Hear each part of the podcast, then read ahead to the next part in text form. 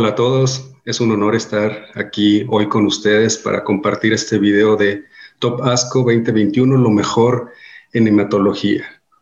Em, este pasado congreso de la Sociedad Americana de Oncología Clínica nos ha tenido muchísima información y para esto hemos seleccionado algunos de los resúmenes más importantes. Y en esta ocasión también nos acompaña la doctora eh, Ana Sureda Baradi. Ella es jefa del Servicio de Hematología del Instituto Catalán de Oncología en Barcelona, España.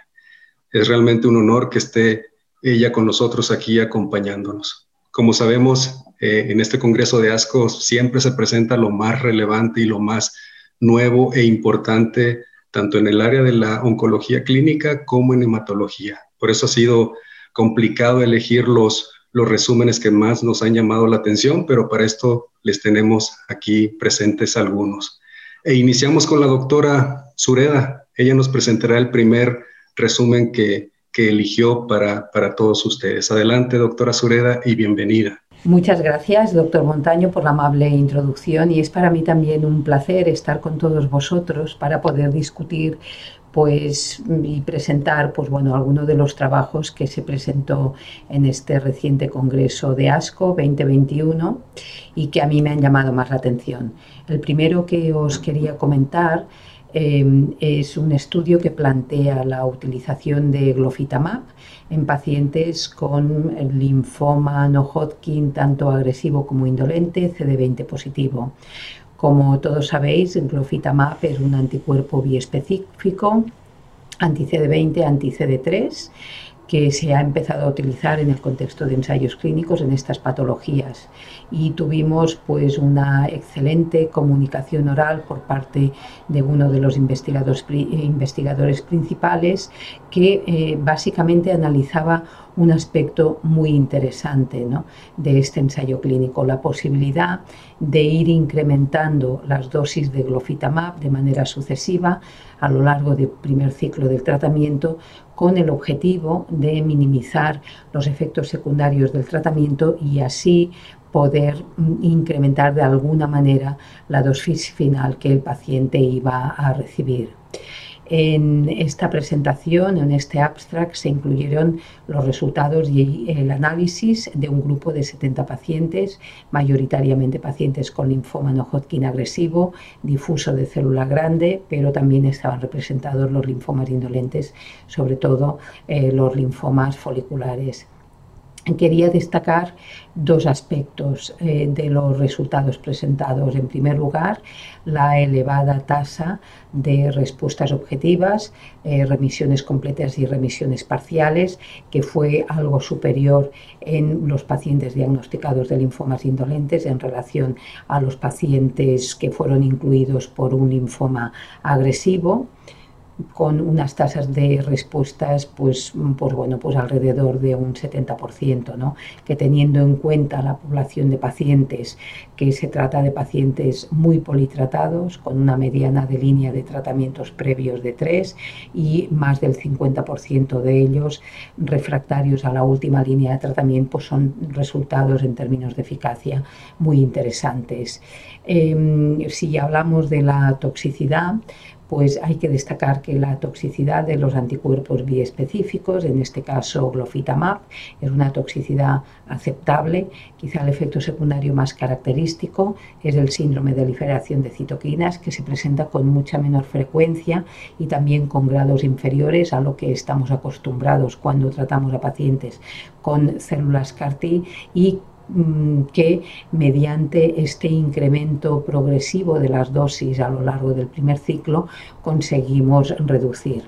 Quería destacar también que el seguimiento aún de esta eh, serie de pacientes es corto, ¿no? Con lo cual un poco pues... Mm, eh, el resumen de este abstract y el motivo de su presentación pues es enseñaros resultados con anticuerpos biespecíficos, con una elevada tasa de respuestas y un perfil de tolerancia pues realmente muy bueno y que probablemente pues en un periodo medio de tiempo vamos a poder utilizar en nuestra práctica clínica habitual y fuera de ensayos clínicos. No sé, doctor Montaño, qué te han parecido estos datos, si tienes comentarios al respecto y en cualquier caso, pues te invito un poco a que nos comentes pues, alguno de los abstracts que a ti te ha llamado más la atención.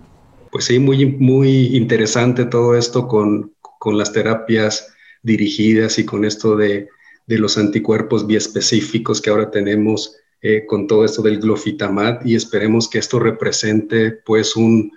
un nuevo, eh, un nuevo horizonte para esos pacientes, sobre todo en enfermedades que siempre están en recaídas o en enfermedades refractarias hematológicas. Muy, muy bueno su resumen, doctora Valari. Y les quiero presentar ahora el primer resumen que yo elegí y que es eh, la medición de la enfermedad residual mínima como respuesta en pacientes con leucemia aguda mieloide aguda no aptos para quimioterapia intensiva. Este es un subanálisis del, del estudio Viale, donde se comparó pacientes con venetoclax más azacitidina y pacientes con solo azacitidina. Eh, en esto solo eligieron los pacientes del grupo con azacitidina más venetoclax y a ellos le midieron la enfermedad residual mínima y esto fue lo que encontraron. En total, ya sabemos, 286 pacientes se incluyeron en el grupo de venetoclax más azacitidina. Eh, al menos recibieron un ciclo de este esquema de quimioterapia, pero la media fue de 14 ciclos para todos. De los 211 pacientes del grupo de venetoclax más azacitidina, 211 que representaron o representan el 74% de los pacientes lograron una enfermedad residual mínima comparado con pacientes que solo recibieron azacitidina, que solo lograron una enfermedad residual mínima en un 37%. Lo importante de esto es que los pacientes a 22 meses de seguimiento y aquellos que, que lograron una enfermedad residual mínima están vivos más allá de dos años, comparados con el 37% de los pacientes en el brazo de azacitidina. Algo importante también que se encontró que estos eh, pacientes que recibían azacitidina más venetoclax tuvieron remisiones, aunque no de enfermedad residual mínima, pero sí hematológicas. Y esto, pues ya sabemos, es, es un hallazgo sobre todo para este grupo etario de pacientes, pacientes mayores de 75 años, donde las posibilidades terapéuticas se agotan por la elevada toxicidad. Por eso representa este, este esquema de tratamiento con venetoclax más acididina también una oportunidad pues de, de mejorar la calidad de vida para estos pacientes. Doctora Sureda, su siguiente resumen que, que nos quiera presentar también, adelante. Otro abstract que me pareció interesante y que quería discutir también con vosotros Em, hace referencia al tratamiento de los pacientes con mieloma múltiple en recaída o refractarios. ¿no? Y se presentaron los datos actualizados de este estudio pivotal de Licaria, que es un estudio eh, prospectivo, aleatorizado, fase 3, que lo que hace es eh, aleatorizar a los pacientes con mieloma múltiple que han fracasado como mínimo a dos líneas de tratamiento a recibir la combinación de isatuximab, que como sabéis es un anticuerpo monoclonal anti-CD38 que mira específicamente las eh, células plasmáticas en combinación con pomalidamida y dexametasona frente a la combinación de pomalidomida y dexa. Un poco como ya se había presentado previamente y como también se había publicado, realmente el triplete mm, que consiste en la combinación de isatuximab con POMA y con DEXA resultó más eficaz que la combinación de POMA y DEXA en esta población de pacientes, que, repito, son pacientes de eh, mal pronóstico y todos ellos fracasados, por un lado, a los inhibidores de proteasomas y después también a los inmunomoduladores como la, la lenalidomida un eh, porcentaje superior de respuestas objetivas en aquellos pacientes que recibieron la triple combinación, una duración de la respuesta también mayor y también una supervivencia libre de progresión y una supervivencia global significativamente superiores en eh, aquellos pacientes que fueron aleatorizados a la rama de los tres fármacos, a mm, mm, la rama experimental Ah, ¿Qué podemos decir al respecto de la toxicidad y de los efectos secundarios? Bueno, hemos de decir que la combinación de isatuximab, poma y dexa fue más tóxica, sobre todo desde el punto de vista hematológico, que la combinación de poma y dexa, algo que bueno, ya se había descrito y que era por otro lado esperable. Y mm, algo también a tener en cuenta es que en aquellos pacientes que eh, fueron tratados o que fueron incluidos en la rama de ISA, poma, dexa que recayeron y que posteriormente recibieron tratamiento con daratumumab, la tasa de respuestas al daratumumab en monoterapia fue inferior en aquellos pacientes que recibieron isatuximab pomadexa frente a aquellos pacientes que recibieron pomadexa, aunque sí en aquellos casos en los que se administró la combinación de dara con otros fármacos la tasa de respuestas fue bastante parecida, es decir, que nos encontramos ante una nueva combinación, un, un nuevo triplete que mira básicamente pacientes que han fracasado a dos líneas de tratamiento previas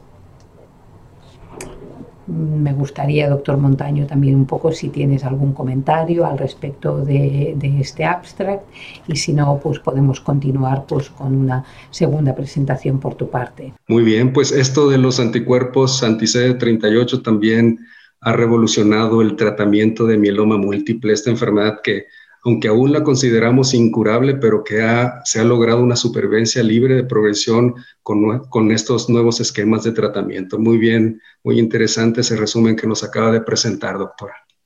Y el siguiente que yo les presento es eh, también con el uso de venetoclax, lenalidomida y rituximab en pacientes como primera línea para pacientes con linfoma del manto. Sabemos que el linfoma del manto tiene en una proporción muy pequeña de pacientes un curso indolente, pero la mayoría de las veces es un curso muy agresivo y tiende a, tener recaídas, a ser refractarios. Los esquemas de tratamiento que utilizamos actualmente, Hipercevat o CHOP-R, son muy agresivos para muchos pacientes. En los últimos años, pues el uso de ibrutinib ha revolucionado o también ha ha eh, puesto pues a estos pacientes en, una mejoría y en remisiones de la enfermedad. En esta ocasión, el grupo de Philips, eh, que llevaron un, un, estudio multicéntrico, donde a pacientes en primera línea con linfoma del manto y con un MIPI alto en un 68% de los casos, es decir, casi todos eran muy agresivos y la media de edad de estos pacientes de 65 años y utilizaron el esquema triple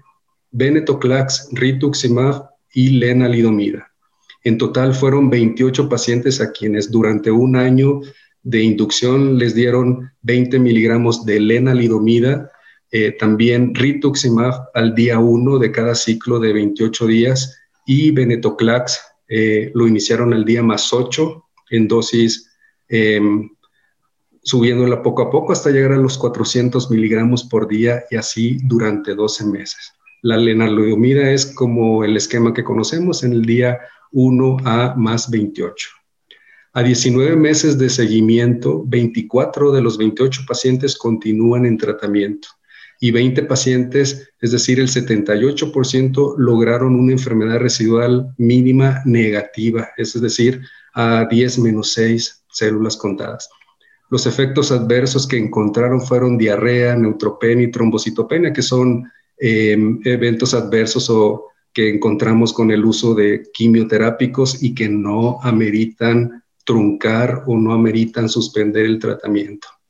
Em, algo que también olvidé decirles es que todos los pacientes recibieron un mantenimiento con rituximab bimensual lenalidomida 10 miligramos por dos años y venetoclax 400 miligramos por un año extra. Eh, pues es también un esquema prometedor para estos pacientes con linfoma del manto que, repito, suelen ser muy agresivos. Bueno, el tercer abstract que me llamó la atención y que también me gustaría compartir con vosotros hace referencia también al mundo del mieloma múltiple. Y en este caso pues eh, hablamos de pacientes con mieloma múltiple que son como mínimo triple refractarios, es decir, pacientes que han fracasado a inhibidores eh, de proteasoma, a inmunomoduladores y después también a anticuerpos monoclonales, anti-CD38 y que son tratados con terapia con células CAR-T anti-BCMA. me, ha parecido interesante presentar este abstract porque el mundo eh, de las células CAR-T en el momento actual, pues bueno, tiene un especial interés en el campo de la oncohematología. Ya tenemos algunos constructos aprobados y listos para ser utilizados fuera de los ensayos clínicos y probablemente es algo que en el mieloma múltiple veremos eh, también en breve. Eh, precisamente pues en una población de pacientes como mínimo triple refractarios, pero alguno de ellos también refractarios a cinco líneas previas de tratamiento y con una mediana de seguimiento de prácticamente un año, la tasa de respuestas global de eh, idacaptagene bicleucel de IDCEL, un poco para los amigos, fue del 73%, eh, con una supervivencia libre de progresión de 8,6 meses. En todos los grupos de pacientes analizados se vio que la tasa de respuestas globales era como mínimo superior al 50%, es decir, pues una eficacia realmente notable teniendo en cuenta pues, el mal pronóstico de los pacientes que se incluyeron en este ensayo. Si miramos un poco la otra cara de la moneda, es decir, la toxicidad y los efectos secundarios de este tratamiento, como siempre cuando hablamos de células CAR-T hay que mirar pues, el síndrome de liberación de citoquinas y después también la, toxicidad eh, neurológica, los eventos neurológicos. Y hay que decir que en este ensayo IDCEL fue mejor tolerado con una incidencia de síndrome de liberación de citoquinas y de eventos neurológicos inferior a lo que estamos acostumbrados a ver cuando incluimos las células CAR-T en el tratamiento del linfoma difuso de células grandes o bien en la leucemia aguda linfoblástica y que la mediana de tiempo de aparición de estas dos eh, complicaciones fue pues entre los 5 y los 7 días después de su infusión. Otros efectos secundarios que hay que mencionar también son la, toxicidad hematológica, también algo esperable. ¿no? Un poco el resumen de esta presentación es que la posibilidad de utilizar células CAR-T en pacientes con mieloma múltiple que han fracasado a muchas otras líneas de tratamiento abre nuevas mm, estrategias y eh, nuevas eh, digamos, vías de esperanza para esta población de pacientes. Doctor Montaño, eh, dispuesta a oír tus comentarios y el siguiente abstract por tu parte. Pues muy interesante los que, lo que nos comenta doctora Sureda. Y sí, esto de las células TCARS ha venido revolucionando pues toda la hematología. Al inicio solo era para ciertas enfermedades que se utilizaban o se se estaban haciendo los estudios y ahora abarca hasta mieloma múltiple, como usted lo ha mencionado. Muy bien. El tercer resumen que yo les presento es el epcoritamab subcutáneo en pacientes con linfoma no Hodgkin eh, de células B refractarios y que usted también participó en este, en este grupo, en este ensayo. El epcoritamab es un anticuerpo biespecífico anti-CD20 y anti-CD3, es decir, contra células B y T, y que está indicado para uso en pacientes con linfoma no Hodgkin de células B, refractarios o en recaídas. Este es un análisis de, que se dio hasta, hasta el 31 de enero de este año, del 2021, donde 68 pacientes con linfoma difuso de células grandes que incluía algunos transformados linfomas foliculares y pacientes con linfoma del manto se incluyeron para este estudio es importante mencionar que muchos o todos los pacientes más bien recibieron al menos un esquema de tratamiento previo y varios de ellos eh, recibieron células TCARS y algunos ya habían sido trasplantados de células progenitoras hematopoyéticas. Todos los pacientes recibieron epcoritamab en dosis que aumentaba desde 6, 12 y 48 miligramos en ciclos de cada 28 días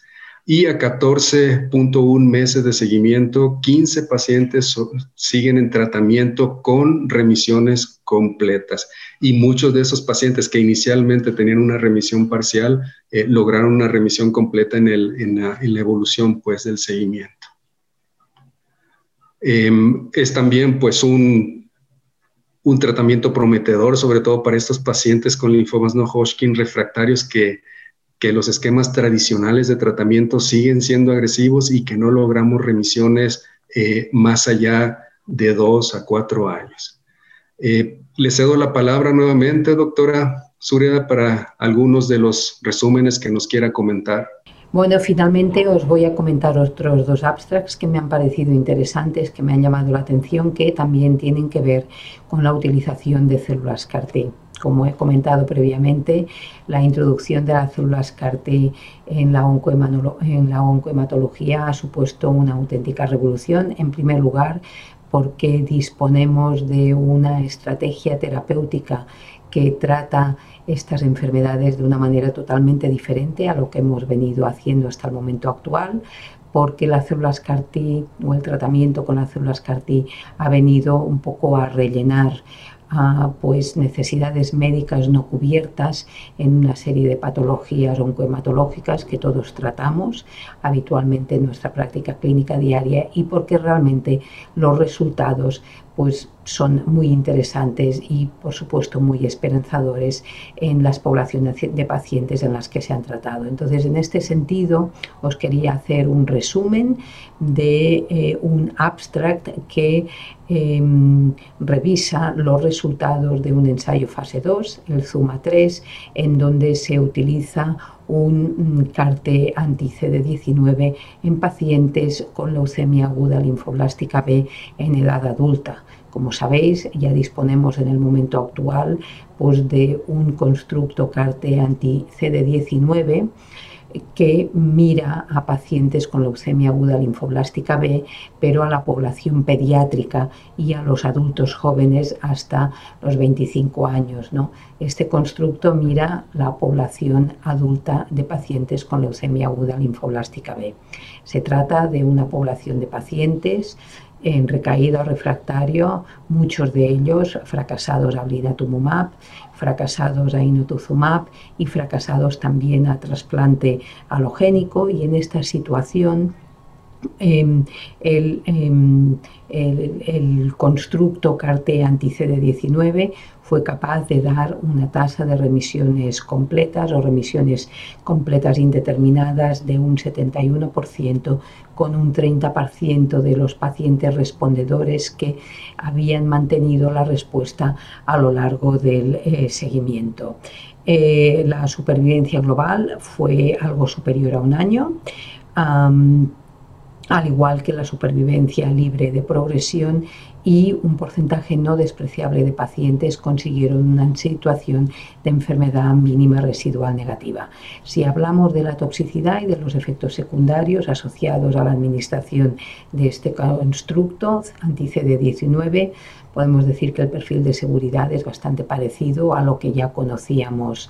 pues en otras situaciones, en la linfoblástica en niños y después también en difusos de célula grande, con un porcentaje no despreciable de pacientes que desarrollaron síndrome de liberación de citoquinas, que desarrollaron toxicidad neurológica, en concreto pues dos pacientes que tuvieron una muerte relacionada con el procedimiento, en la mayor parte de los casos se pudo resolver el problema sin mm, se, se pudieron resolver los efectos secundarios con un tratamiento de, soporte. Y después, siguiendo un poco con el tema de eh, la utilización de las células CAR-T en eh, patología linfoide B, pues os quería presentar o resumir rápidamente los resultados del análisis interino del ZUMA 5, que también es un ensayo fase 2 prospectivo que plantea la utilización de axicaptagen ciloleucel en pacientes con linfoma mm, no Hodgkin indolente en recaída o refractario. La mayoría de los pacientes que se incluyeron en este ensayo fueron pacientes con un linfoma folicular que habían fracasado como mínimo a dos líneas de tratamiento. Querría destacar la elevadísima tasa de respuestas objetivas que estos pacientes politratados consiguieron con la administración em, de las células CAR-T una tasa de respuestas objetivas de un 94% con un 79% de remisiones completas en aquellos pacientes que fueron incluidos con un, eh, por un linfoma folicular en recaída o refractario y un perfil de toxicidad y efectos eh, secundarios pues bastante parecido a lo que hemos visto previamente la utilización de células CAR-T en estos pacientes está aún evidentemente pendiente de definir qué población de pacientes se va a beneficiar más, pero sin duda alguna pues abre nuevas expectativas terapéuticas en aquellos pacientes de alto riesgo que fracasan a un tratamiento de primera y de segunda línea. Muchas gracias. Y finalmente, pues les presento eh, un resumen de pacientes con linfoma de Hodgkin y enfermedad tumoral voluminosa inicial en estadios tempranos. Sabemos que los pacientes con linfomas de Hodgkin en estadios tempranos les va muy bien con el tratamiento quimioterápico actual, pero si tienen un tumor voluminoso al inicio, pues ya les confiere un, pronóstico adverso. En este estudio de Allianz del CalGB, Grupo Europeo, se estudió a 101 pacientes en estadios 1 y 2, estadios tempranos con linfoma de Hodgkin, pero con tumor voluminoso. A ellos les dieron, todos recibieron dos ciclos de ABBD y al final del segundo ciclo se les realizó una PET-CT. Aquellos pacientes que tenían una PET-CT negativa al final del segundo ciclo completaban otros cuatro ciclos de ABBD sin recibir radioterapia de consolidación. Y aquellos pacientes que tuvieron una PET-CT positiva al final del segundo ciclo recibían otros cuatro ciclos de ABBD y 30 grays de radioterapia a tumor voluminoso inicial. Lo que se vio a 5.5 años de seguimiento es que el 98% de los pacientes con PET-CT negativa después del segundo ciclo siguen vivos y también el 94% de los pacientes que tuvieron una PET-CT positiva. Esto nos traduce que ambos esquemas son eh, son útiles para los pacientes, pero podemos omitir la radioterapia y con esto también podemos disminuir las morbilidades o los efectos secundarios asociados a este tratamiento cuando no es estrictamente necesario. Y con esto pues presento mi último resumen. Le agradecemos infinitamente a la doctora Surede el haber estado aquí con nosotros y habernos compartido eh, esta información y esta esta información que ella preparó pues para nosotros en este video Top ASCO de Hematología 2021. Muchas gracias. Creo que hemos llegado al final de este coloquio discusión.